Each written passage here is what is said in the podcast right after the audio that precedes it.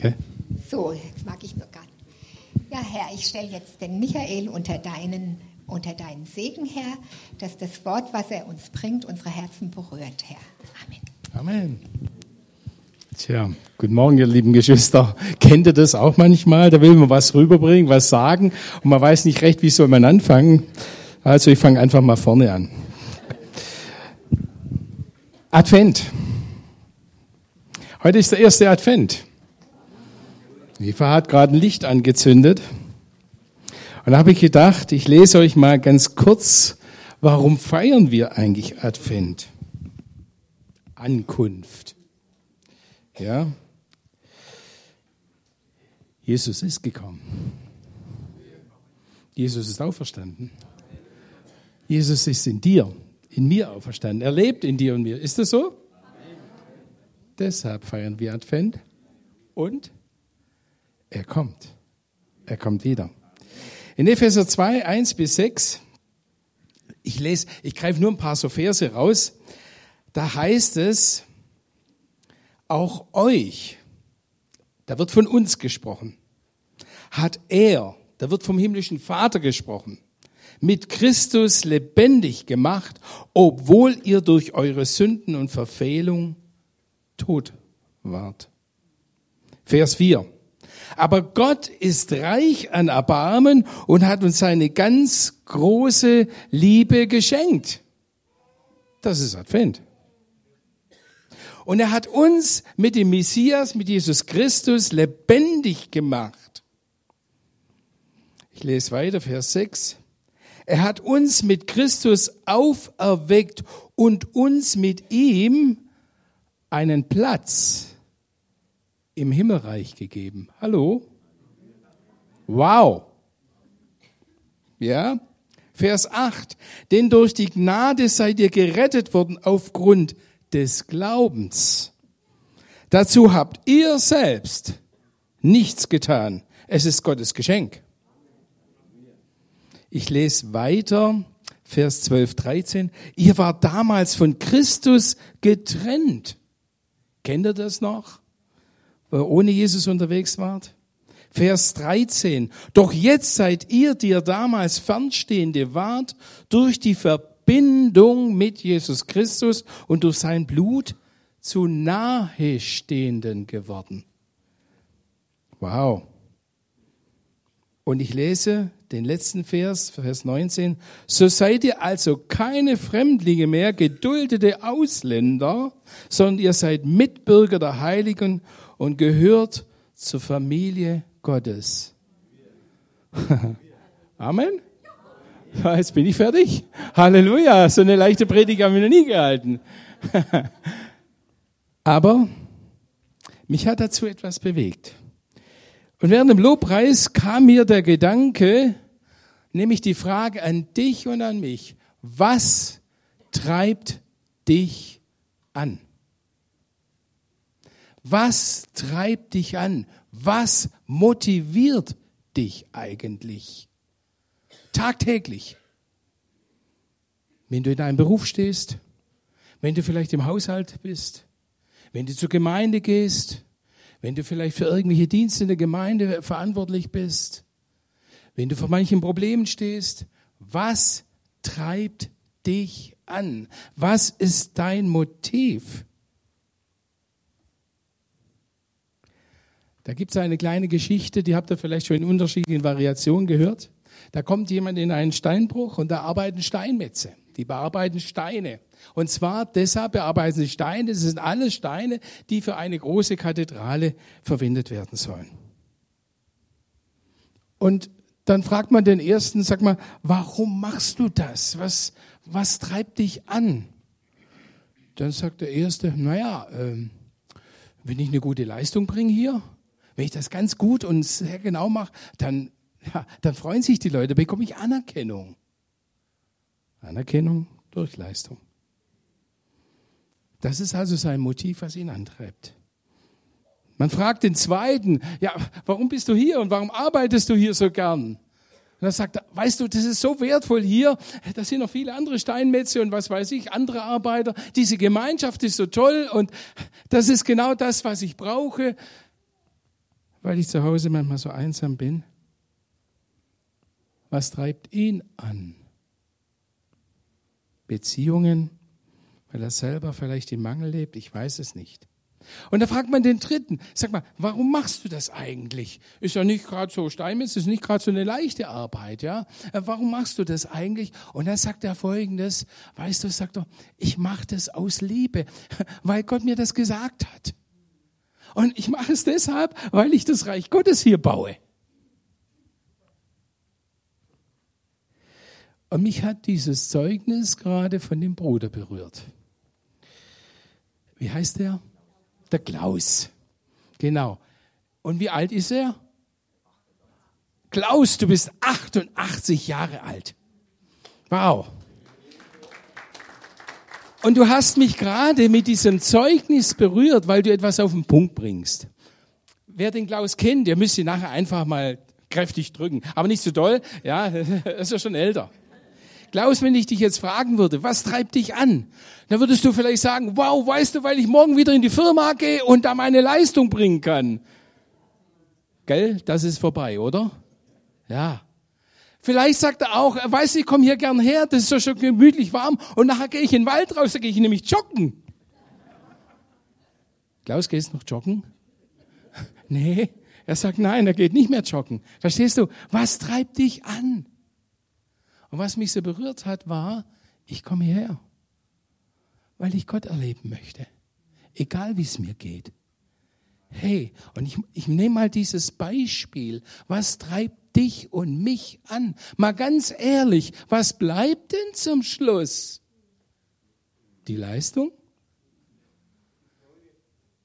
Wisst ihr, ich finde es so was ganz Wertvolles, dass es hier Leute gibt, die ganz viel Leistung, ganz viel Herzblut hier reinbringen. Ganz herzlichen Dank an alle. Ob sie jetzt hier vorne stehen, hinten in der Technik stehen, ja, ob sie hier in der Leitung unterwegs sind, unten im Begrüßungsdienst, die Toiletten sauber machen, den Kaffee richten. Oh, so ein guter Kaffee.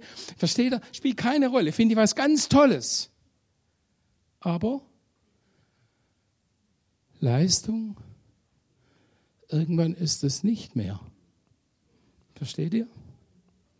Also meine erste Frage, warum bist du eigentlich hier? Warum glaubst du? Und was, zu welchen dieser drei Personen gehörst du? Was treibt dich an? Interessant, und das erlebe ich bei dir, Klaus, was bleibt übrig zum Schluss? Was würdet ihr sagen? Was bleibt? Ganz konkret, Christus in uns. Die Hoffnung der Herrlichkeit. Leute, das ist das, was bleibt. Und ich möchte mit euch einen, kurz einen Mann betrachten, weil warum eigentlich ist es euch doch alles klar. Ne? Christus bleibt Christus in mir. Wir haben gerade so ganz tolle Lieder von wegen, wir lieben Jesus und was weiß ich was gesungen. Ist doch eigentlich alles klar. Ne?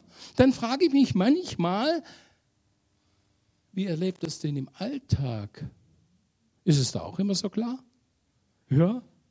Wenn irgendwie, was weiß ich, dein Mann auf dich zukommt und äh, das Gesicht zeigt schon, naja, da ist irgendwas, ne? Und dann sagst du ihm ganz locker, du, Christus in mir, Halleluja, ja, Halleluja, den Hof kannst selber fegen. Ah nee, das meine ich jetzt nicht. Aber versteht ihr, was ich meine? Wie schnell lassen wir uns eigentlich das, was so sicher ist, was doch so klar ist, wofür wir motiviert, begeistert sind. Also ich habe gerade den Lobpreis ganz toll erlebt. Wow. Aber wieso, wieso lassen wir uns das so schnell rauben? Wieso kommen wir so schnell in die Krise? Wieso, wenn es doch um Advent geht, lassen wir uns von allem Möglichen treiben? Und die Frage ist dann, was treibt uns? Und dabei beschäftigt mich ganz besonders das Motiv. Unter welchem Motiv sind wir in unserem Leben unterwegs? Und wie schnell kann es sein, dass uns dieses Motiv ja, geraubt wird, verfälscht wird und wir merken es manchmal gar nicht. Und da lese ich euch jetzt, und zwar möchte ich mit euch ganz kurz einen Mann betrachten, einem Lobpreisleiter. steht in den Psalmen, und zwar der Asaf. Ja? Der war genauso wie ihr unterwegs. Er war entschieden, er wusste um Gott, er war ganz entschieden gläubig, alles kein Problem. Und er ist genauso entschlossen wie ihr heute Morgen vielleicht, ganz entschlossen, Jesus, ich hab dich lieb, egal was kommt. Und in Psalm 73 wird uns der Asaf erzählt, wie er durch eine gewaltige Irritation geht. Ich lese es euch mal vor. Ich lese ab Vers 1. Ein Psalmlied von Asaf. Und jetzt kommt es. Er sagt, ich weiß es. Gott ist gut zu Israel zu denen mit reinem Gewissen. Ich weiß es, Gott ist gut zum charismatischen Zentrum. Ich weiß, Gott ist gut zu dir und mir. Ich weiß es. Und jetzt plötzlich sagt er, und ich, fast wäre ich gestolpert. Um ein Haar wäre ich gestürzt. Moment. Das sagt nicht irgendjemand. Das sagt der Lobpreisleiter da von der damaligen Gemeinde. Versteht ihr? Das sagt jemand, der schon mit Gott lang unterwegs war. Das sagt jemand, der erfahren war im Glauben. Und nun bringt er das, was ihn so irritiert hat. Und ich muss euch sagen, das Wort Gottes ist lebendig. Das Wort Gottes ist aktuell. Das passt total in unsere Zeit. Wer sagt, die Bibel ist von gestern, hat keine Ahnung. Unsere Wohlstandsgesellschaft schildert er nämlich jetzt. Und da sagt er Folgendes. Als ich sah, wie gut es den Gottlosen ging, wurde ich selbst auf die Maulhelden neidisch. Ist ja interessant. Das darf ja nicht wahr sein. Hat er braucht doch ein Gespräch. Hat er braucht doch Beratung oder Seelsorge, wa? Sie leiden, er schaut sich das an, sie leiden keine Qualen. Sie sind gesund und wohlgenährt. Wohlgemerkt, ohne Gott. Sie sind frei von den Lasten gewöhnlicher Menschen und werden mit, nicht mit den anderen geplagt. Und nun bringt er ein Bild, da könnte man sagen, die Mächtigen dieser Welt. Vers 6. Darum tragen sie ihren Stolz wie eine Kette um den Hals. Gewalt umhüllt sie wie ein Gewand. Da fallen mir so manche Leute ein.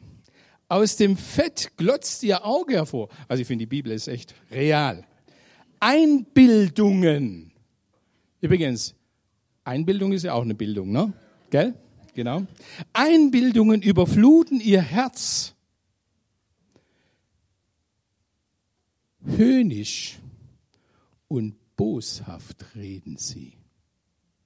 Was hat ihn da beeindruckt, den Asaf? Sehr interessant. Sie, und er sagt weiter, setzen zynisch Menschen unter Druck. Ist das etwas, was wir heute erleben? Sie reißen ihr Maul bis zum Himmel hin auf. Und ihre Zunge verschont nichts auf Erde. Leute, aktueller geht es nicht mehr. Und jetzt kommt der Asaf in seiner Hilflosigkeit. Der hat sich das angeschaut. Und da sagt er in Vers 16, da dachte ich nach, um das zu begreifen. Aber es war eine große Mühe für mich. Vers 17, bis ich in Gottes Heiligtum ging und dort ihr Ende bedachte. Als mein Herz verbittert war, sagt er, und ich stechende Schmerzen in den Nieren verspürte, da war ich dumm und ohne Verstand. Wie ein Stück Vieh stand ich vor dir. Und jetzt kommt was ganz Wichtiges. Jetzt kommt die Herzenshaltung, die Entscheidung, die der Asaf trifft. Er sagt, doch. Er setzt dem, was er da erlebt. Und die Frage ist ja, wenn wir solche Dinge erleben, solche Irritationen, was machen wir dann? Er sagt doch, ich gehöre immer zu dir. Du hältst mich an der rechten Hand. Mit deinem Rat leitest du mich und nimmst mich am Ende in Ehren auf. Wen habe ich im Himmel außer dir und neben dir wünsche ich mir nichts auf Erden. An alle, die sich schon auf die Weihnachtsgeschenke freuen. Und neben dir wünsche ich mir nichts auf Erden. Und auch wenn ich Leib und Leben verliere, bleibt doch Gott mein Fels und mein Anteil für immer. Das ist die Haltung Asafs. Aber interessant, schauen wir ganz kurz an, was bringt ihn denn so in Schleudern? Ja, er, der doch eigentlich klar mit Gott unterwegs war, was bringt dich und mich manchmal so in Schleudern? Die wir doch mit Jesus unterwegs sind, die wir doch hier stehen und sagen, Jesus first. Ja, Jesus mein Herr. Ich habe Jesus lieb. Bei Asaf heißt es, als ich sah. Was hat er denn angeschaut? In dem Fall hat er die Situation um ihn herum angeschaut. Und vielleicht irritiert uns das manchmal auch, wenn wir die politische Entwicklung sehen. Wenn wir manche Größen in der Politik sehen, wo wir denken, warum reißt er so das Maul auf? Viel Luft und nichts dahinter. Ich nenne bewusst keine Namen. Wenn wir unsere wirtschaftliche Entwicklung sehen, ja, und vieles andere mehr. Ja, was bringt dich denn so manchmal in die Irritation, in diese Verunsicherung, in diese Befremdung? Manchmal auch unter Geschwistern, dass du manchmal denkst, Moment mal, der ist doch gläubig. Äh, wie reagiert denn der? Kennt ihr solche Situationen? Und da kommt ein ganz gefährliches hinein, nämlich wenn wir das mal genauer anschauen, Asaf sieht das und fängt an zu vergleichen. Und da wird es immer gefährlich. Da, wo ich anfange zu vergleichen, meine Situation mit einer anderen. Was sagt er? Den geht's gut. Franz, den geht's gut. Die haben nicht so einen Stress mit Gemeinde und was weiß ich was alles. Mai. Verstehst? Machst nicht was falsch? Denen geht's gut. Wie oft habe ich das manchmal schon gedacht, Leute, wenn ich irgendwo unterwegs war, habe ich gedacht, wow, oh, der fährt einen neuen Mercedes. Hm, das ist ein tolles Teil. Interessant noch etwas. Wir merken gar nicht, dass wir manchmal abgelenkt werden vom Wesentlichen. Ablenkung. Äh, das streife ich nur ganz kurz. Wir müssen immer wissen, der Teufel ist derjenige, der dahinter steht und oft uns als Gläubige verführen möchte. Was heißt verführen? Hat dich wegführen vom Wesentlichen, auf den falschen Weg führen. Das ist ganz einfach. Ja? Und wie sehr gelingt es ihm zurzeit auch durch unseren ganzen Wohlstand, Wie sehr gelingt es uns zum Beispiel durch die Beeinflussung von allen möglichen Medien? Sei mal ganz ehrlich, wie viel Zeit verbraten wir manchmal vor dem Fernsehen und Internet? Übrigens alles ganz tolle Dinge.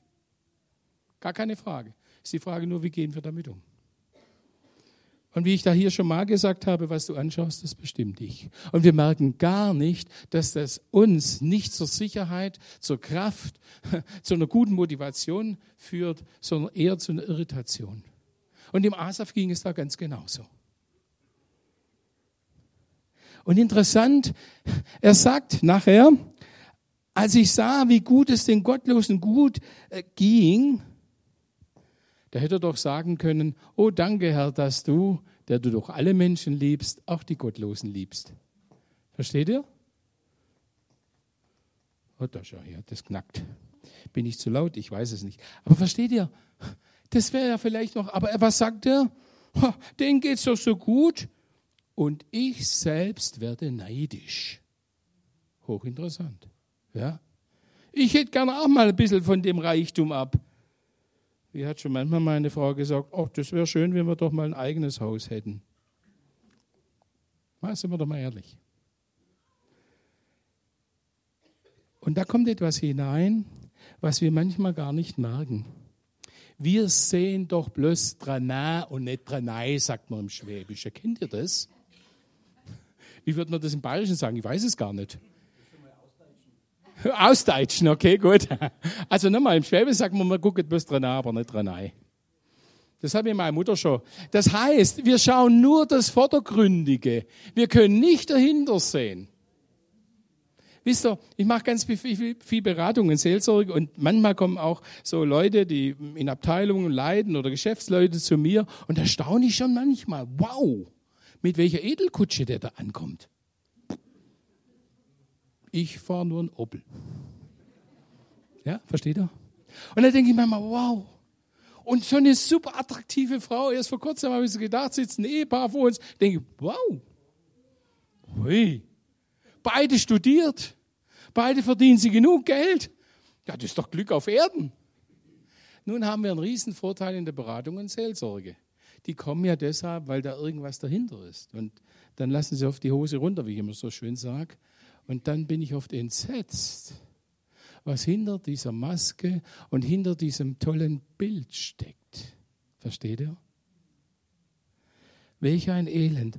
Aber der Asaf sieht es nicht und du siehst es. Du siehst manchmal bloß deine Not. Du siehst bloß manchmal deine Situation, die dich verirritiert, die dich müde macht, die dich, was weiß ich, gefangen nimmt. Du hast nur deine Sicht über die Dinge. Aber oft fehlt uns die Gottes Sicht über das Ganze. Und oft fehlt uns die Sicht von außen. Und dann kommen wir zu einer völlig falschen Bewertung. Und die Bewertung bei dem Asaf, die heißt folgendermaßen. Da sagt er, ich wollte es begreifen, doch ich konnte es nicht begreifen. Und dann sagt er, interessant, was es bei ihm auslöst. Verbitterung. Als mein Herz verbittert war.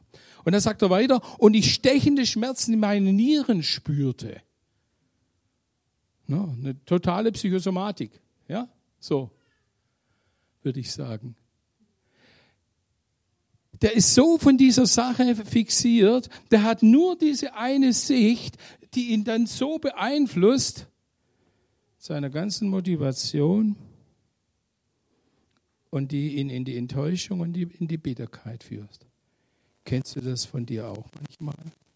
Wie oft drehst du dich im Kreis um etwas, was du nicht lösen kannst? Vielleicht leidet der ein oder andere unter dem zu viel. Mir wird alles zu viel. Jetzt haben wir ja Advent. Wie kommen wir aus, diesem, aus der Situation heraus? Wie kam der Asaf aus dieser Irritation, aus dieser falschen Sicht, aus dieser falschen Bewertung, die ihm ja dermaßen Mühe gemacht hat, dass er ja sogar körperlich krank wird? Und das ist oft so, dass Menschen körperlich erkranken. Warum? Weil psychisch da einiges dahinter steht, einige Lebensnöte. Was macht der Asaf? Ich habe für mich so einen Satz geprägt und ich finde es ganz toll, Eva, dass du hier die Kerze angezündet hast. Nämlich, vielleicht geht es ja auch so wie dem Asaf. Das Feuer der Hingabe, der Liebe, der Entschlossenheit, das, was sich getrieben hat, vorangetrieben hat, das, was sich motiviert hat, das ist nicht mehr so da. Kennst du das auch, dass man sagt, naja, heute ist wieder Gottesdienst, ich gehe schon hin. Sonst merken sie, dass ich nicht da bin. Kann auch ein Motiv sein. Aber wenn ich lange Zeit das nur antreibt, das wird frustig, oder? Und wenn ich lange Zeit weiß, dass einige Dinge nicht stimmen und du drehst dich nur im Kreis, das kann es nicht sein. Wenn dieses Feuer in dir nicht mehr so brennt, was machst du dann? Ich fand es toll, dass Eva gesagt hat, oh, ich zünd hier die Kerze an. Wenn du etwas anzünden willst, musst du es zum Feuer bringen.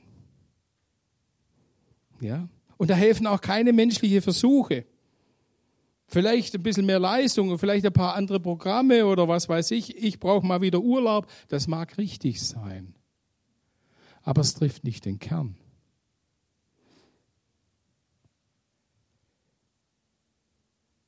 Wie kam der Asaf zu einer anderen Motivation. Wie gingen ihm die Augen auf? Da heißt es, als ich in das Heiligtum Gottes ging. Wisst ihr, das ist, das ist die große Chance, auch gerade jetzt im Advent. Wow. Während andere Advents feiern und ihre Zweiglein aufhängen und die äh, Christbäume stellen. Ich habe das bei uns in Öhring gesehen, da haben sie, wisst ihr, vor unserer Kleinstadt, da haben sie einen großen Christbaum aufgestellt. Wow. Und jetzt ist Weihnachtsmarkt, das ist alles toll. Haben wir eine ganz andere Möglichkeit, nämlich, ja, das ist alles schön. Ich finde es schön, meine Frau dekoriert auch ganz gerne, ihr müsst uns mal zu Hause besuchen. Ist ganz toll. Ja? aber nicht alle auf einmal. Ähm, nein, dürfen wir zum Wesentlichen kommen. Asaf, von Asaf heißt es, als ich in das Heiligtum Gottes ging, als ich mit dieser Not, mit dieser Schwierigkeit, mit dieser äh, Irritation, mit dem, was ich da nicht verstehe, warum, habe ich das manchmal gehört, warum heilt Gott mich nicht? Warum ist mein Chef so, wie er ist? Ja. Und ihr kennt doch solche Dinge, die sich scheinbar überhaupt nicht ändern. Aber Asaf sagt, als ich in das Heiligtum Gottes ging, was geht, was entsteht denn dazu erstmal? Ich erlebe das immer wieder neu, wie ich mag in dieser Beziehung zu Jesus, wenn ich im Gebet zu ihm komme, wenn ich all das einfach mal ihm erzähle, in mir entsteht immer wieder neue Ruhe und Sicherheit. Der Kirchenvater Augustinus sagt mal, unruhig ist unser Herz, bis es ruht in dir. Es treibt uns manchmal so vieles um. Aber dann kommt was ganz Wichtiges. Er sagt nämlich Folgendes. Als ich in das Heiligtum Gottes ging, da erkannte ich da plötzlich ging mir auf, was denn, wie ich gedacht habe und wie falsch ich da gedacht habe. Erkenntnis geschieht da. Da entsteht Wahrheit und Licht. Licht. Das Licht in, in uns. Und plötzlich erkannte er die Wahrheit über das, was er erlebt hat.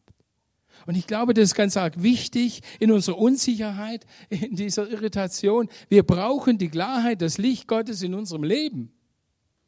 Auch für unsere ganz persönliche Situation. Und interessant bei dem Asaf entsteht aus Unsicherheit, Entschlossenheit, Klarheit und Ausrichtung. Das ist für eine Motivation ganz arg wichtig. Eben die Frage, was treibt mich an? Diese Unsicherheit, Und da sagt er folgendes, doch ich gehöre immer zu dir. Und er bringt so eigentlich vier Punkte zum Ausdruck. Der erste Punkt, ich gehöre zu dir. Egal, was um mich herum sich abspielt. Egal, ob ich da geheilt werde oder nicht. Egal, ob ich eine neue Arbeitsstelle finde oder nicht. Egal, ob sich das gleiche in meiner Familie alles löst oder nicht. Wisst ihr, da könnte ich aus dem Nähkästchen plaudern. Natürlich beten meine Frauen nicht und trotzdem lösen sich manche Dinge nicht. Kennt ihr das? Wow. Ah. Sollen wir trotzdem Advent fahren? Versteht ihr, was ich meine? Und dann ist ganz entscheidend, zu welcher, wie soll ich sagen, zu welcher Sache du dich stellst. Und der Asaf macht Folgendes, weil er es nicht versteht. Er sagte ja, ich wollte es begreifen, es ging nicht. Und vielleicht hast du auch so eine Situation, da willst du es begreifen, du willst es verstehen. Da hast du Kinder großgezogen, plötzlich gehen sie ganz andere Wege. Hallo? Kannst du das erklären?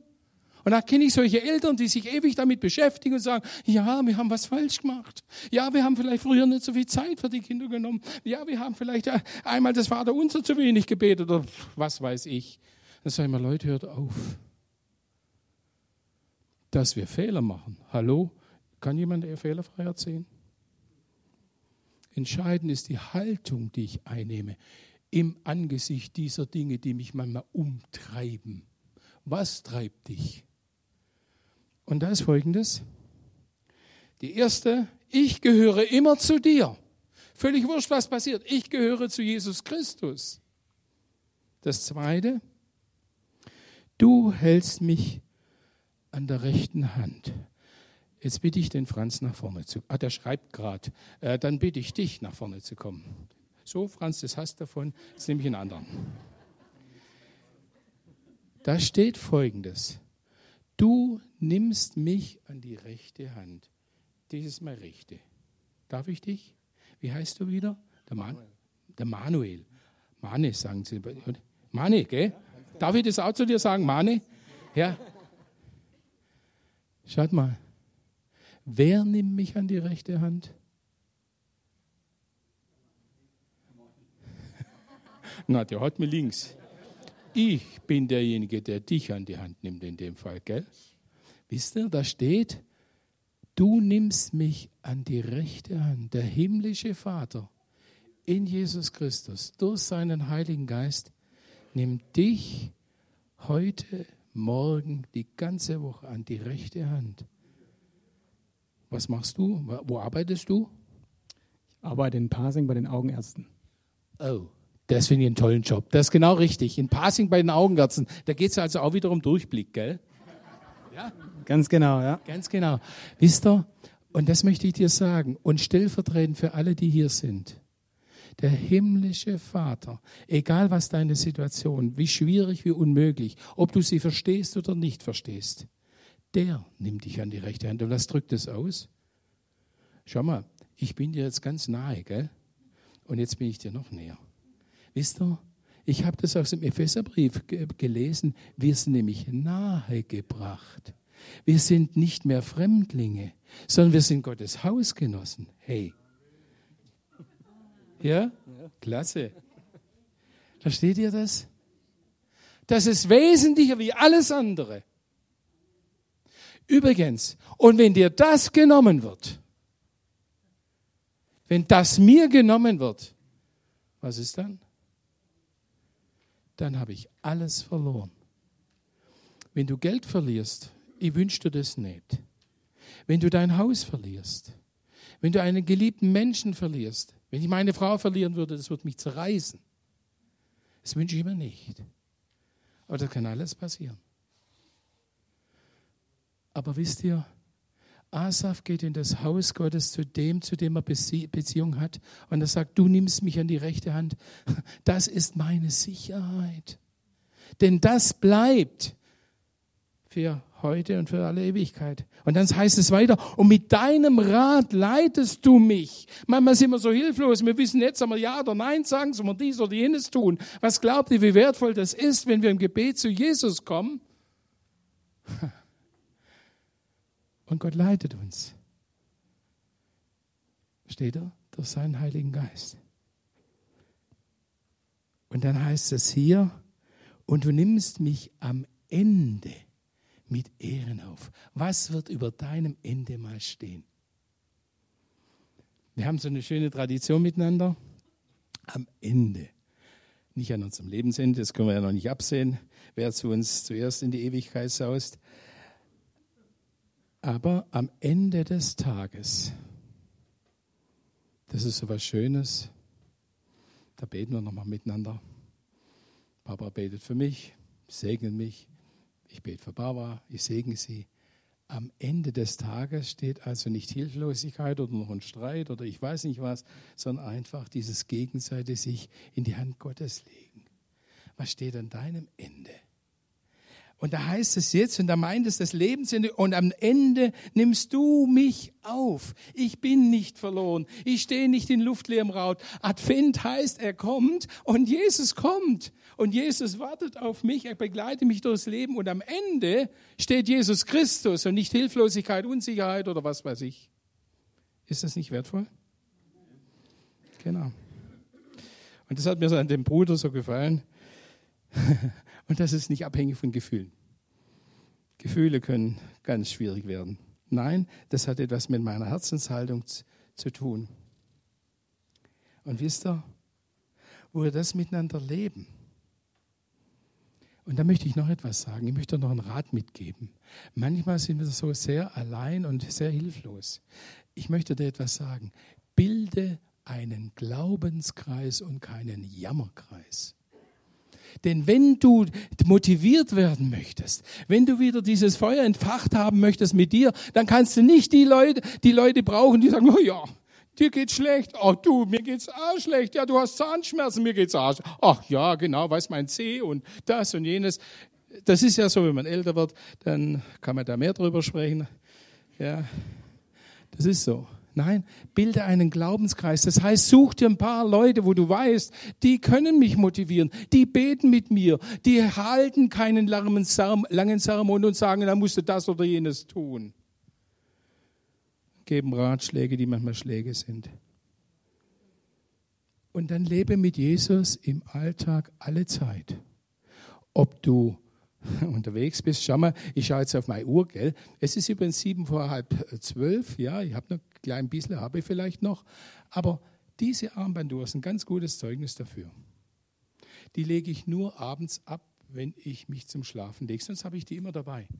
Und wisst ihr, ein gutes Bild auf Jesus.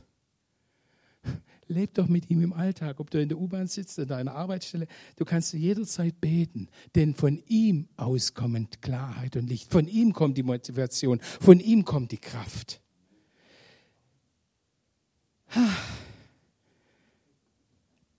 Und dann kommt meine Motivation, warum ich hier bin, warum ich im Alltag lebe, warum ich dies oder das tue oder nicht tue, nicht von irgendeiner Leistungsgeschichte her, sondern von dieser tiefen Überzeugung und Liebe, die ich zu Christus habe.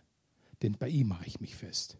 Egal, was außenrum herum ist. Und das ist die entscheidende Kraft in unserem Leben. Das ist das, was uns dann wirklich treibt. Und dann kommen wir hier als Gemeinde zusammen. Und dann sind wir Motivierte. Dann sind wir solche, die nicht mit leeren Händen kommen, sondern die mit Christus hier reinkommen.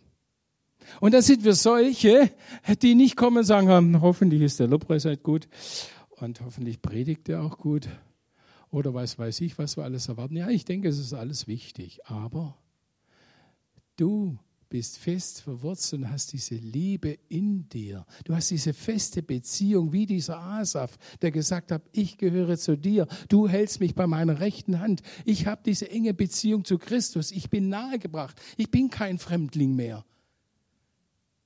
In dieser Motivation kommst du herein. Und dann bist du jemand, der auch etwas weiterzugeben hat. Versteht ihr, was ich meine?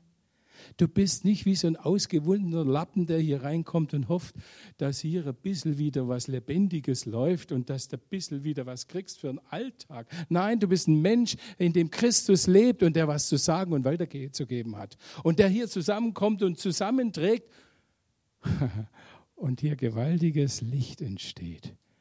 Menschen sind, die motiviert sind, eine Gemeinde, die unwahrscheinlich Motivation hat. Nicht in erster Linie durch Leistung, nicht in erster Linie durch Programme, sondern weil Christus in unserer Mitte ist. Das wünsche ich euch vom ganzen Herzen. Das ist Advent. Amen. Himmlischer Vater, ich danke dir. Ich danke dir, dass du uns so ganz einfach in dein Herz nehmen möchtest. Und ich bitte dich, segne du meine Geschwister hier. Und dass ihnen das morgen und übermorgen ganz tief immer wieder vor Augen steht. Du möchtest ihnen nahe sein. Du möchtest sie in der rechten Hand halten. Du möchtest sie mit deinem Rat leiten. Gegenüber all dem, was sie erleben und was manchmal so schwierig ist und was sie vielleicht manchmal nicht ändern können. Danke, dass du uns miteinander segnest. Amen.